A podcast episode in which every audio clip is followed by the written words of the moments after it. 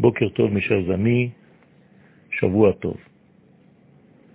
monde a été créé d'une manière à ce que pour dévoiler l'infini béni soit-il qui se cache dans chaque chose, il faut enlever les écrans séparateurs.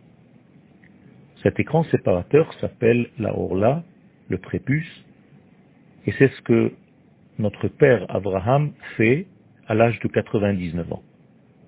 Abraham a compris qu'il fallait enlever l'écran qui le séparait des valeurs de l'infini. Même si cela se fait à son âge avancé, c'est en réalité une ouverture qu'Abraham crée dans le monde, et cette ouverture va être le canal par lequel le flux divin se dévoilera dans ce monde. Cette ouverture s'appelle bien entendu la Mila. La Mila, c'est donc enlever l'écran séparateur qui s'appelle la Orla. Et dès que cette Orla est enlevée, eh bien nous voyons la lumière divine. C'est ce qui est écrit clairement dans le verset Vayera Elav. Il y a eu un dévoilement divin, ce qu'on appelle la Shechina. La Shechina est apparue donc à Abraham au moment où il a été à l'origine de cette ouverture. Cette Shechina, en réalité, c'est le dévoilement de l'intériorité de ce monde, de la face cachée de ce que la plupart des hommes ne voient pas. C'est le côté de l'âme, c'est le côté de l'intériorité, de la richesse profonde, inversement à la superficialité et au monde extérieur matériel que nous voyons. Chaque matière cache un esprit, mais pour voir cet esprit, il faut créer cette ouverture. Cette ouverture, dans le peuple d'Israël, c'est la Mila. Pas seulement la Mila, mais bien entendu, la Mila, c'est l'ouverture extraordinaire, première, qui nous relie à des valeurs qui sont de l'ordre de l'infini. Ce n'est pas par hasard que la Mila se pratique au huitième jour, car le chiffre 8 représente l'infini.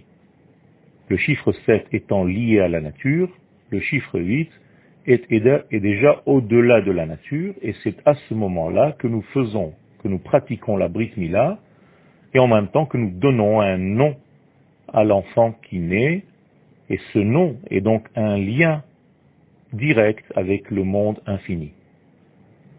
Le nom de ce bébé n'est pas un nom choisi seulement par les parents en bas, c'est de l'ordre de la prophétie qui vient du chiffre 8 qui est déjà de l'au-delà.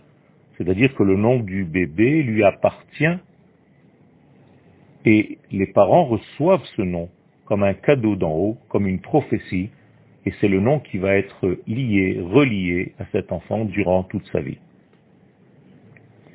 Après qu'Abraham ait pratiqué cette Brit Mila, le texte nous dit Vehu Yoshev Petach HaOhel. Il est installé à l'ouverture de la tente.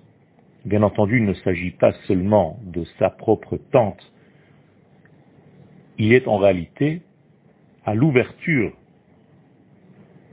de ce qu'il vient de créer. Il crée une ouverture, il crée un passage secret entre ce monde et le monde invisible. Et c'est dans ce passage que passent toutes les forces divines, toute l'abondance, toutes les bénédictions. Chaque fois qu'un homme d'Israël applique une mitzvah, il crée en fait un lien correspondant à un canal qu'il vient de rajouter dans le monde pour que le divin circule, en tout cas pour que ces valeurs divines circulent à travers ce lien. Il y a donc un monde extérieur, superficiel, et un monde intérieur, invisible, qui est de l'ordre de l'aneshama. L'homme a été créé pour faire le lien entre ces deux mondes, ni pour se sauver du corps pour devenir une âme, ni pour rester complètement dans le corps et vivre dans un déni de l'âme. L'intelligence de l'homme d'Israël, c'est le lien entre ces deux mondes et toutes les mitzvot, toute la Torah, tout ce que nous faisons, c'est en réalité pour créer un trait d'union entre ces deux degrés. Ces deux degrés, pour la première fois dans l'histoire, se concrétisent par la Brit Mila d'Abraham Avinu. Abraham, c'est notre père, c'est notre ADN, c'est notre structure première, c'est notre matrice, et donc nous avons ces qualités, nous avons ces possibilités, et nous pouvons nous aussi créer des ouvertures pour que le flux divin circule et guérisse le monde de tous ces maux.